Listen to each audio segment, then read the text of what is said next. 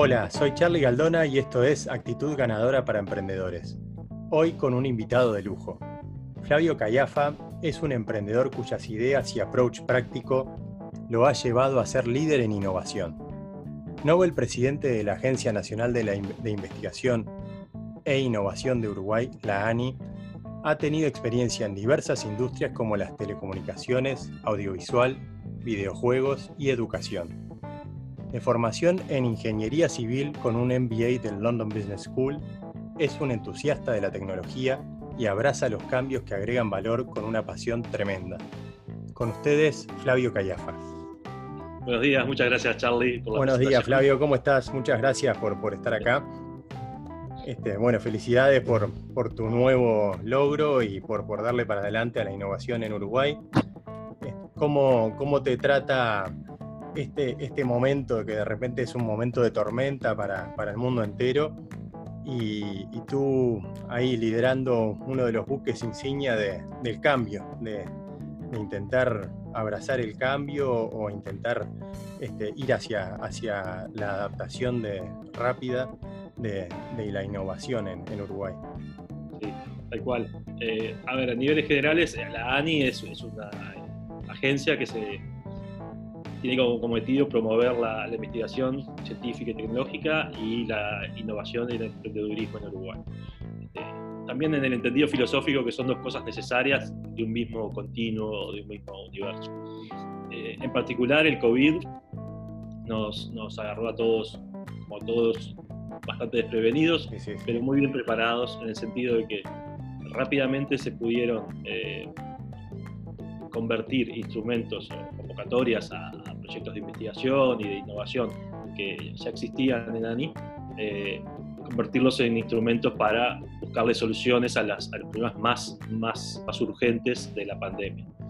Por ejemplo, eh, cinco días después de que se detectó el primer caso eh, en Uruguay, lanzamos un llamado para la creación de test de kits para testear la, la infección en la población.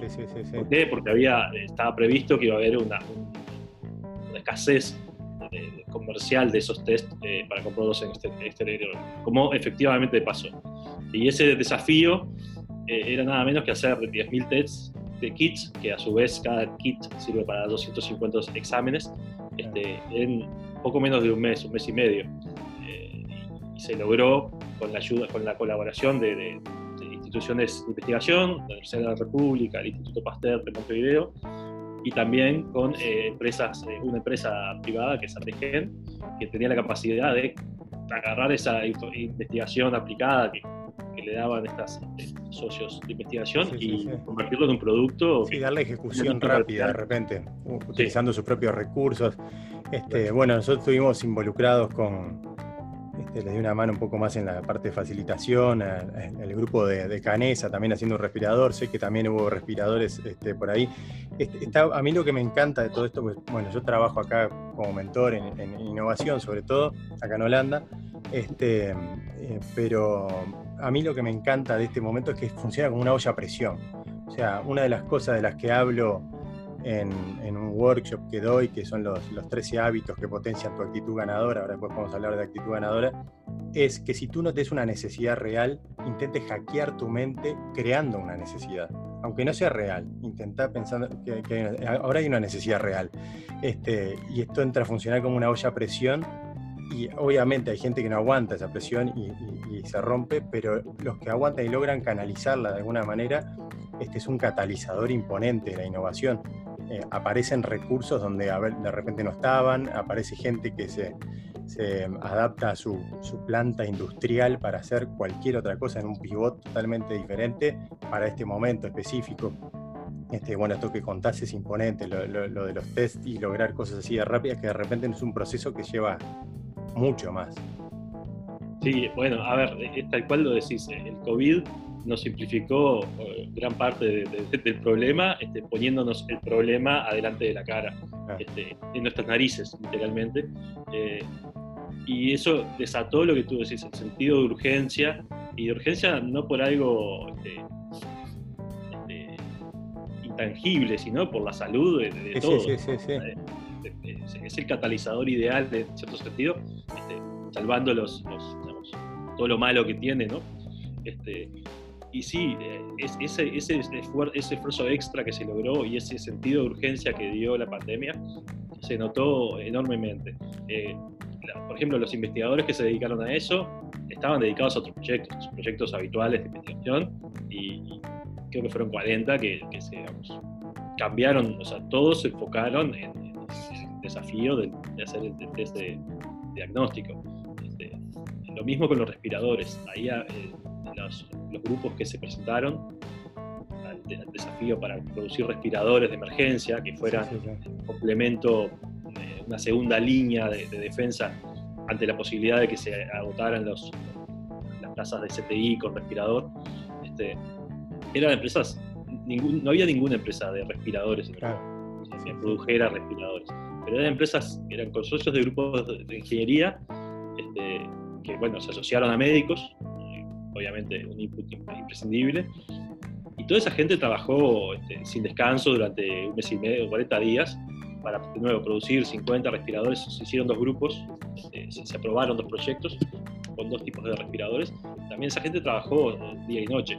Eh, el aporte que hizo Ani en esos casos este, cubrió los gastos directos. Sí, sí, sí, y ustedes de repente ayudan el proceso también de, a ver, en el proceso de innovación lo que se está buscando hoy por hoy básicamente es intentar lograr prototipos, eh, lograr el, fracaso rápido, este, que sean pequeños los fracasos de alguna forma, este, frente a lo que era antes trabajar en un stealth mode años y empezar a desarrollar algo que no sabía si en realidad estaba alineado con el mercado. Este, pero muchas veces hace falta un poco de ese empuje, porque hay emprendedores que, que, quieren, bueno, este se me ocurrió a mí, quieren guardar un poquito ese secreto, hay un poco de recelo, este, y en casos así me parece que tiene que ser una transparencia total y salir a, ejecutar. Eh, ¿Ustedes cómo, llevaron ese proceso de, la evolución de los prototipos y, pivotear rápido? Sí, bueno, a ver, cuando uno plantea un desafío y, da 30 días, que era lo que se daba, eh, 40 igual, pero eh, está perfectamente dentro de los tiempos este, necesarios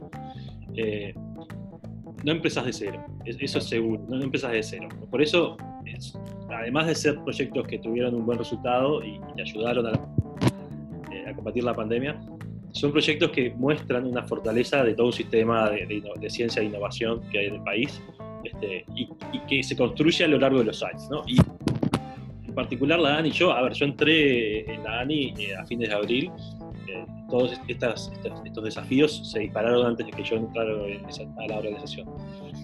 Pero ahí se ve un rol muy bueno que tiene Ani eh, en Uruguay hoy, que es articular.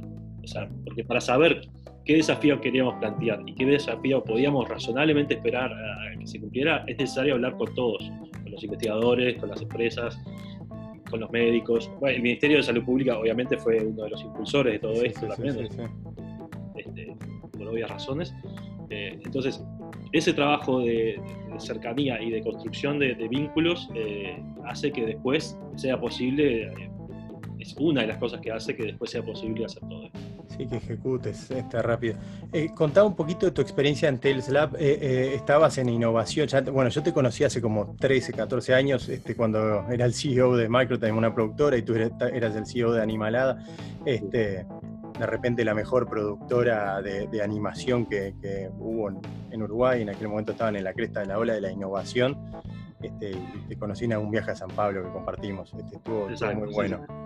Eh, me acuerdo mucho de, tu approach porque, bueno, nosotros éramos una productora bastante chica en ese momento saliendo con todo este, a la garra charrúa a vender de repente elevando las expectativas bastante y en tu caso tenías un producto tremendo y ibas con una humildad tremenda también. Este, eso siempre nos, marcó bastante, por lo menos a, todo el grupo de productoras que íbamos por ahí. Después pasaste a distintos procesos y este, estuviste en Tales Lab que ayudaban al proceso de innovación de, mm, bueno, de distintas empresas, este, de repente más por el lado de consultoría. Contame un poco, eh, a ver, tu experiencia por ahí, qué es lo que, lo que te lleva de repente deriva en, este lugar que estás ahora. Claro, sí, sí, sí, la experiencia en Tales fue muy buena. Tales es una de, varias eh, incubadoras de, emprendimientos. En el caso de Tales el foco es emprendimientos tecnológicos, este, apoyadas, entre otras cosas, apoyadas por ANI, este, que forman parte del ecosistema emprendedor y de innovación de Uruguay. Este, y ahí tuve la oportunidad de, apoyar, o sea, trabajar con muchas startups este, que a su vez eh, se presentaban a instrumentos de innovación y de, desarrollo de la innovación y de potenciar la innovación eh, ofrecidos por ANI. Entonces, eh, conocí muy en detalle el trabajo de ANI en la parte de, innovación en esa experiencia lo que hace es precisamente promover lo que hablabas un poco antes de los, prototipos y los, pilotos rápidos que permitan validar las ideas en, poco tiempo eh, y sobre todo, más que validarlas, eh, cuando uno habla de validación, uno piensa que ya está definida la idea y, simplemente es chequear que los clientes existen. Eh, en realidad el proceso de innovación es un proceso súper iterativo donde se va este, construyendo a la, medida que, se va recibiendo feedback de, los potenciales clientes este, y uno siempre termina con algo distinto, muy distinto a lo que pensaba originalmente. Y hacer ese ciclo rápidamente es, una de las cosas que, promovemos, que, que, enseñábamos en Tales Lab y que se como necesario. Sí, totalmente. Este, es que es, es, es, buenísimo que lo estén haciendo ahora en Uruguay. La verdad que por acá es de repente un buzzword, así innovación ya es fuerte y hay agencias, hay una agencia enorme acá en Holanda, este, y bueno, se ha visto en los últimos años un cambio fuerte en la matriz productiva, o sea, es un país que era trader y ahora tiene una diversificación eh, eh, extrema ¿no? de, todas las industrias, este, bueno, siempre muy abocado a las startups, a la innovación. Este es el segundo país productor eh, rural, productor de, productos alimenticios, en un pedacito que es un quinto de Uruguay. Este, entonces eso te impresiona un poco como siempre a base de innovación, ¿no? O sea, algo muy intensivo. Em, ¿Qué rol puede llegar a tener la ANI? Bueno, y vos como, ahí presidiendo esta organización, pero me imagino que es un equipo enorme que, y, depende de mucha, de todo, todo, todo ese equipo que vayan para adelante. ¿Qué rol puede llegar a tener en esta diversificación? Yo siempre hablo de mirándolo de afuera, siendo uruguayo, pero hace siete años, que, ocho años que vivo acá y, lo veo de afuera y digo, me encantaría que Uruguay algún día logre diversificar esa matriz productiva este, en base a innovación y, que, sea más fuerte de repente esas pequeñas industrias, que hay algunos foquitos que están muy buenos, pero que obviamente para la economía en general son muy pequeñas todavía. Sí. Bueno, a, ver, eh, responder esa pregunta este, resolvería todo mi trabajo. yo te digo las claves que estamos, por las que estamos transitando, que son, a ver, muchas son continuidad de las cosas que ya se venían haciendo y algunas son nuevas en el sentido que, te cuento, eh, hay varias, varias acciones que uno puede tomar, o infinitas acciones que uno puede tomar. Una de, los, de, las, de las cosas que también la pandemia ha hecho patente eh, es que nuestros recursos son limitados. Entonces, uno de, de, los, de los, enfoques que, quizás estemos tomando en ANI, te digo quizás porque esto es, un trabajo, es, está en progreso, sí, sí, sí, sí. a mí me gustaría impulsar, es eh, no podemos resolver todos los problemas. Tenemos que, preguntarnos qué, problemas queremos resolver. Eh, y eso, digamos, en parte es, es la respuesta a eso es una combinación de capacidades tenemos. Podemos, podríamos querer viajar a Marte, pero no tenemos esas capacidades para hacerlo. Este, pero sí hay problemas que son importantes.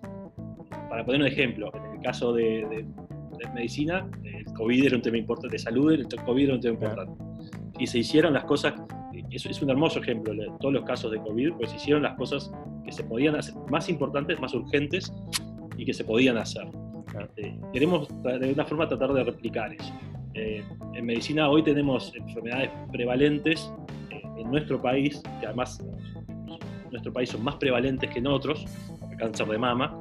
Este, quizás entonces hay que jugar unas fichas a, ese tipo de, problemas más urgentes.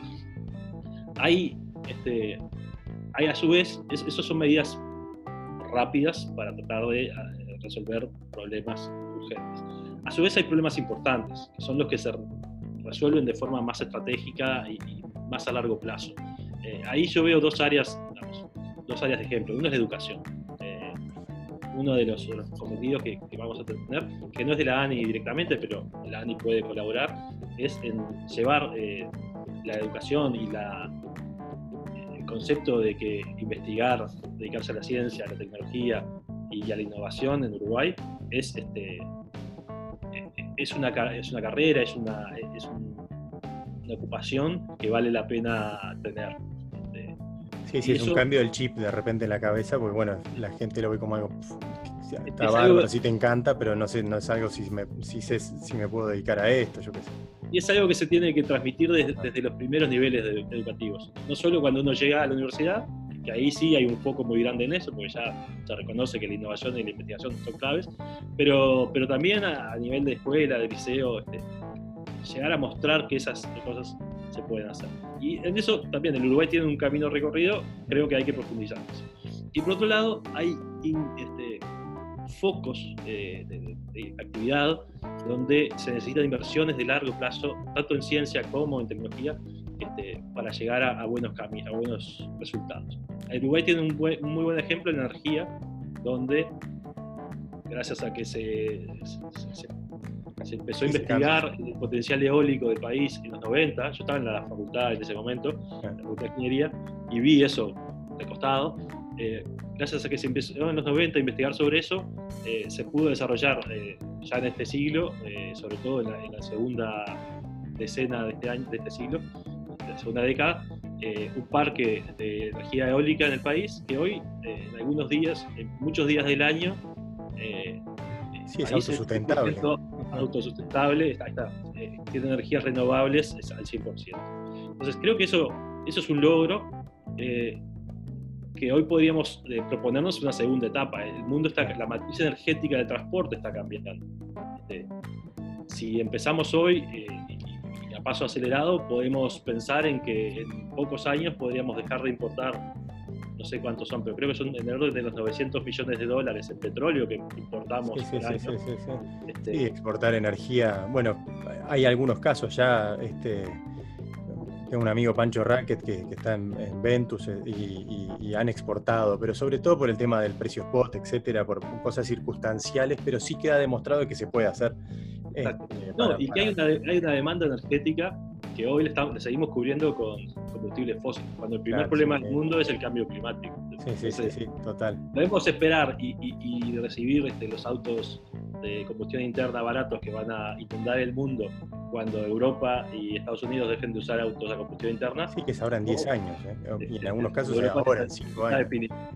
O podemos tomar las medidas para tener la energía suficiente para cambiar la matriz este, energética del transporte y de la industria y, con energías renovables. Está buenísimo, es que eso parte me parece de la base de, seguro que leíste a Simon Sinek un, montón, de, un montón de veces con el, Start with Why, el, empezar por el por qué, por qué estamos haciendo esto. Y bueno, me imagino que la ANI debe tener un porqué bien fuerte y, y el qué y el cómo varía, eso cambia, pero, pero el centro, el, después pivoteas, pero el centro del por qué estás haciendo las cosas, si lo tenés claro, ahí es un motor tremendo, ¿no? Para, para tener una visión un poco más de largo plazo. ¿Qué rol em, tiene la actitud? Acá el podcast es actitud ganadora y hablo mucho sobre la, importancia de la actitud. No de repente la actitud de los ganadores, pero sí esa actitud de salir a ganar, de salir a superarse a sí mismo como emprendedor. Em, luchar un poco contra esas, esos distintos desafíos que, a los que te enfrentas. ¿Qué rol tiene la actitud para ti eh, como persona de innovación para em, incorporar el cambio, para aceptar el cambio? A ver, eh, la, actitud lo es todo. Este, lo es todo eh, y eso uno lo ve cuando enfrentados con el mismo problema las personas unas salen adelante y otras se... Sí, se achican totalmente. Eh, hay, una imagen que a mí me gusta mucho sobre, sobre el fracaso, que es este, el fracaso vos podés, puede ser este, un peso que cada fracaso se, suma a tus espaldas o sobre tus espaldas, o puede ser, este, puedes construir que cada fracaso sea un peldaño de una escalera para subir. Este, en general, los, los emprendedores, los investigadores que, que son exitosos, este, no son exitosos porque no fallan, sino porque aprenden hasta, hasta de sus fallos, o principalmente de sus fallos.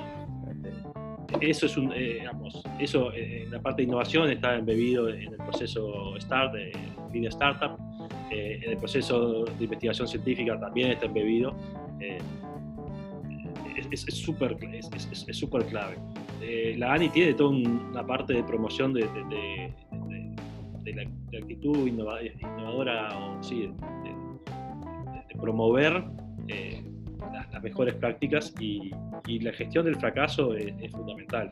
Es que ahora que hablas de eso, de repente para culturas, bueno, como la americana, o inclusive acá es una cultura, la, holandesa, que tiene cierto, cierta aceptación al fracaso. Entonces, bueno, yo veo acá en las startups, trabajo como mentor en Startup Bootcamp y, y cada dos por tres, o como en todos lados, fracasa algún proyecto y salen a hablar abiertamente de cómo fracasó y bueno, intentar analizar y, y, ver qué fue lo que pasó, si se logra identificar. En Uruguay de repente la cosa es distinta, porque ahí ya trabaja el tema de la cultura en la cabeza y, de repente está cambiando, pero no es tan fácil hablar del fracaso, no es tan fácil aceptarlo. Em, y, me imagino que a nivel financiero también de repente es, más difícil volverse a levantar, ¿no? Porque quedas queda como atado enganchado por, por mucho tiempo y, no, no, es tan fácil volver a arrancar como emprendedor. Em, ¿cómo, ¿cómo, ves esa cultura uruguaya que es en la, en la que está, estás más inmerso y, cómo se puede llegar a cambiar esa, esa percepción del fracaso? Bueno, a ver, eh, el tema cultural es, muy fuerte en Uruguay. Eh, si, si, te fundiste, sos un paria. Este, a veces si sos empresario sos un paria también. sí, sí, sí, este, e, eso es un tema que obviamente se necesita cambiar eh, porque las empresas y en particular los emprendimientos, las pymes, las micropymes, son una enorme parte de, la economía uruguaya, de, cualquier país. Entonces, hay una parte, hay un componente que es de educación y hay otros componentes que, se pueden, que yo creo que se pueden cambiar este, más rápidamente y que, son claves también. Yo, sabes que una de las cosas que te pasa cuando estás, llegas a, un lugar como ANI, este, hay una cantidad de información enorme sobre de trabajos de investigación serios e interesantes sobre cuáles son este, los factores que apoyan este, el desarrollo científico, la innovación y cuáles son los factores que lo retrasan. Eh, no he tenido tiempo de leer todo, todo el material que tengo, pero leo siempre por lo menos este, las conclusiones básicas. Este, y hay una cosa, un patrón que se está dando, y es que en Uruguay la regulación de prácticamente todas las industrias es muy poco amigable con la innovación. ni hablar con el desarrollo científico. Sí, sí, sí, sí. Y eso, eh, eh, todos los eh, informes de este tipo apunta a que una regulación más amigable con la innovación eh, es, prácticamente el obstáculo número uno, porque además es el más sencillo de cambiar. Este, si vos no tenés buenos científicos o, un sistema educativo que te permite formar gente, que eso por suerte lo tenemos, este, es mucho más difícil el cambio. Pero la regulación lo que se necesita es este, pensar en mecanismos para hacer que eh, trabajar en, no sé, en la industria financiera sea más sencillo de lo que es hoy. Eh, los respiradores, por ejemplo. Los respiradores no. para el COVID-19 se hicieron test de diagnóstico, test serológicos y respiradores artificiales. ¿no? Todos esos eh, los productos de esos proyectos los test serológicos están en desarrollo en este momento, pero los, test de diagnóstico y los respiradores tienen que ser regulados necesariamente por el Ministerio de Salud. Este, nunca se podría haber, este, podríamos haber entregado esos productos y estarlos usando hoy si hubiéramos seguido el proceso normal de eh, aprobación. Sí, de regulación. Se demoran burocrático. Se miden en años. Este, el esfuerzo por hacer los, los, testeos y las certificaciones necesarias para saber que no estamos entregando un producto peligroso, se hicieron de una manera mucho más expeditiva. Entonces yo creo que ahí tenemos la experiencia de cómo cuando hay voluntad se puede hacer algo rápido y, seguro. Sí, sí, quedó demostrado que lo puedes hacer sin, sin, ir atropellado, obviamente, a... Sí, sí, De hecho, en Uruguay lo que se hicieron fueron este, aprobaciones excepcionales por el tema COVID para, esas este, soluciones de, salud este, y el Ministerio definió un proceso rápido de certificación lo que hay que hacer es que el proceso rápido tenga que ser la norma. ¿no? Que sea la norma, claro, claro, que no sea la excepción. Por una pandemia que, ocurre cada, cada 100 años, ¿no? Sí, sí, sí, sí. Esa es, una parte del cambio de mentalidad en el que podemos hacer algo rápidamente. Bueno, de repente es eso, instaurar, el sentido, sin paranoia, pero el sentido de urgencia, para un poquito para, para algunas cosas y, decir, bueno, esto hay que, tenemos que empujar hacia ahí como país entero, ¿no? Este, Eso está buenísimo. Y algunas cosas, mira, eh, Charlie, hay algunas cosas muy, muy locas, como por ejemplo, hablando con los laboratorios que han estado involucrados en este proceso, nos contaban cosas de, otros, de otros productos, de otros procesos que ellos tienen. Hay, hay cosas tan, tan tan locas como que eh, si el producto, si un reactivo para un análisis este, de salud animal eh, es hecho en Uruguay, necesita pasar por un proceso de aprobación y Si el mismo reactivo es importado, es libre la importación. Entonces, eh, ahí hay, hay, cosas que cuestan cero necesitan ser inversión, es una decisión de decir, no, mira, si no le pedimos este, certificación a lo que importamos, no le podemos pedir certificación a lo que usamos acá. O, la pedamos a los dos. Sí, totalmente de acuerdo. Este, bueno, ahí tenés un montón de ejemplos. Bueno, tú, tú estudiaste en el BIES y, tenés ejemplos de acá de Europa también. Y está buenísimo que, armen de repente este, alguna Zoom con, dirigentes de, organizaciones que están en la misma, pero de repente en países con otros recursos y, con otro avance a nivel tecnológico. Y, bueno, ni que hablar que este, Uruguay tiene el potencial humano y el potencial de, también de recursos, tiene un montón de recursos. Este, a veces nos achicamos, pero. Charlie, lo que tenemos también es, las capacidades eh, ya locales, porque yo estudié en Londres, como decías, eh. este, en un momento que estaba terminando la desregulación del, de la industria en Inglaterra. Este, y ya estaba todo inventado. Ya, había sandbox regulatorios para el tema de, de fintech, ya había, este, eh, ya estaba el concepto de unbundling de los, servicios de telecomunicaciones. O sea, no hay que, a ver, hay cosas que son innovación y hay cosas que son seguir las prácticas que han funcionado. Sí, sí, no es reinventar la rueda de repente, ¿no?